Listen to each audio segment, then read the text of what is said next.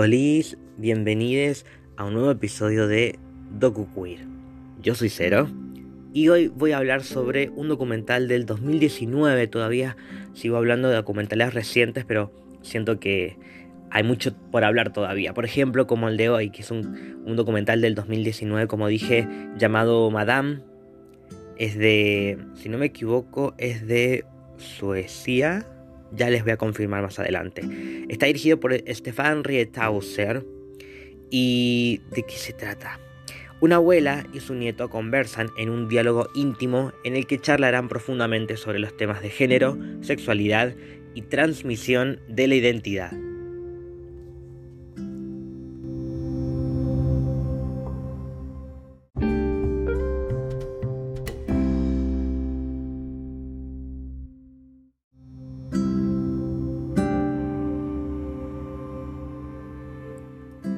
Este documental es un buen ejercicio para no solamente aprender un poco de,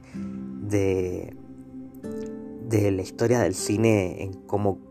me refiero al lenguaje, a cómo construir una historia, sino también de cómo reconstruir una historia que eh,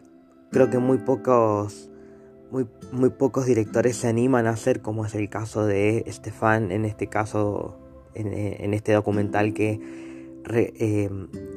trae a la actualidad, digo porque es un documental de 2019, ¿no? por más que tiene un aspecto eh, viejo, eh, tiene que ver con traer cosas del pasado y reescribirlas de alguna forma eh, para poder representar la misma realidad que lo dice en un principio. me parece que no hay nada más sincero y honesto que decir esto que por más que es obvio, está buenísimo que forme parte del documental, que es cuando dice, yo decido qué es lo que va a formar parte de este documental y lo que no. Y lo que no está dentro del documental también es una forma de decir algo. Porque eh, tiene todo este material increíble que ha filmado su padre cuando él era chico. Eh, también estos videos que se filmaba él haciendo estos cortos con sus amigos. Y... Toda esa estética también le da como un, una estructura eh, que forma parte del personaje de Estefan, de cómo a través de los años él interpretó la persona que debía ser dentro de, entre tantas cosas, la relación que tiene con su abuela. Que su abuela es un personaje, Caroline es un personaje súper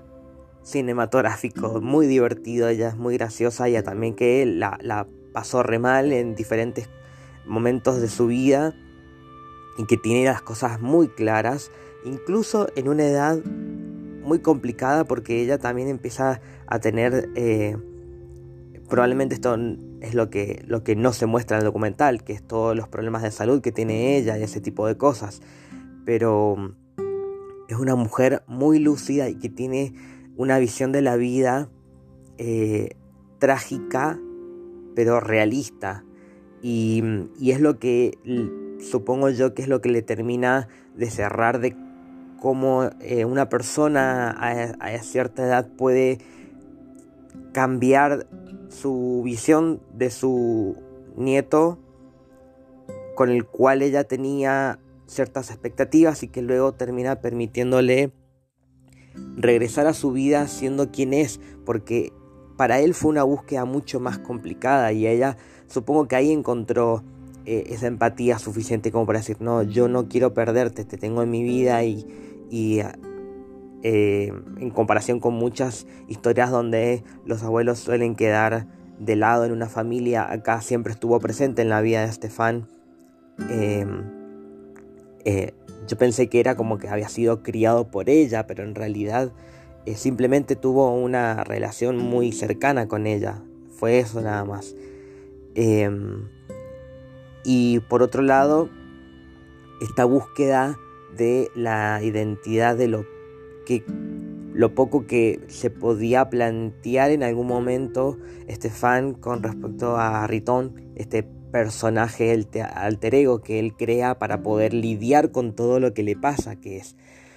em, con un padre que le dice vos tenés que ser de tal forma, con la sociedad diciéndoselo, con su hermano que también, eh, eh, el hermano y sus amigos como que diciéndole, eh, no literalmente, pero a través de, de, todas las actividades que compartían y de las cosas que hacían juntos, él por miedo a no, a no responder a lo que la sociedad le exigía, se tuvo que adaptar, pero Riton fue como su lado gay eh, creativo, que forma parte también de, em, de, su creatividad, que lo terminó llevando a, a, ser director de cine luego, pero que em, le permitió eh, tener a salvo una parte de él que cuando sale del closet eh, en, la universidad comenzó a sentir esa libertad que nunca había sentido antes y que, eh, que él ni siquiera era consciente de que algún día sentiría. Él como que estaba reprimiendo su dolor para poder en algún momento respirar. Y, y mm, creo que es una de las mejores formas que he visto representadas una salida del closet sin tener, sin tener que decirlo o sin tener que ser eh, literal, sino que fue al punto de contar su propia historia. Y, su propia historia es tan interesante que la forma en que está construida toda esta, que es como una charla larga que tiene con su abuela, eh, me resulta increíble. Es un documental eh, espectacular. Y, el final también me gusta que no, no, tenga que recurrir a un final definitivo de, bueno, termino el documental acá porque mi abuela falleció o porque mm, me casé y soy feliz o algo así, sino como que es simplemente un camino que todavía está recorriendo y que todo, esto, todo este pasado que tiene registrado eh, eh, es una forma de abrirse al mundo, de demostrarle a su abuela y a su familia que él finalmente pudo ser quien es dentro de todo lo que, de lo que, de lo que tenía a su alcance. Y, un mensaje al mundo también de que todo lo que somos y alguna vez fuimos no fue en vano, sino que nos fue formando y nos fue llevando a tomar eh, ciertas decisiones para terminar de eh, definir en cierto punto, si es que se puede, una identidad y que en, lugar de estar diciendo, bueno, mucho tiempo yo me negué y, todo ese tiempo estuve perdiendo parte de mi vida y en realidad todo eso era simplemente una espera para abrir la puerta y finalmente eh, empezar a completar esos bloquecitos de, de tu vida que vos creías que estaban en falta y que eso también es parte de quien sos. Y por lo menos esa es la reflexión que yo tengo de este documental que me, hizo pensar muchísimo y que me encantaría volver a ver.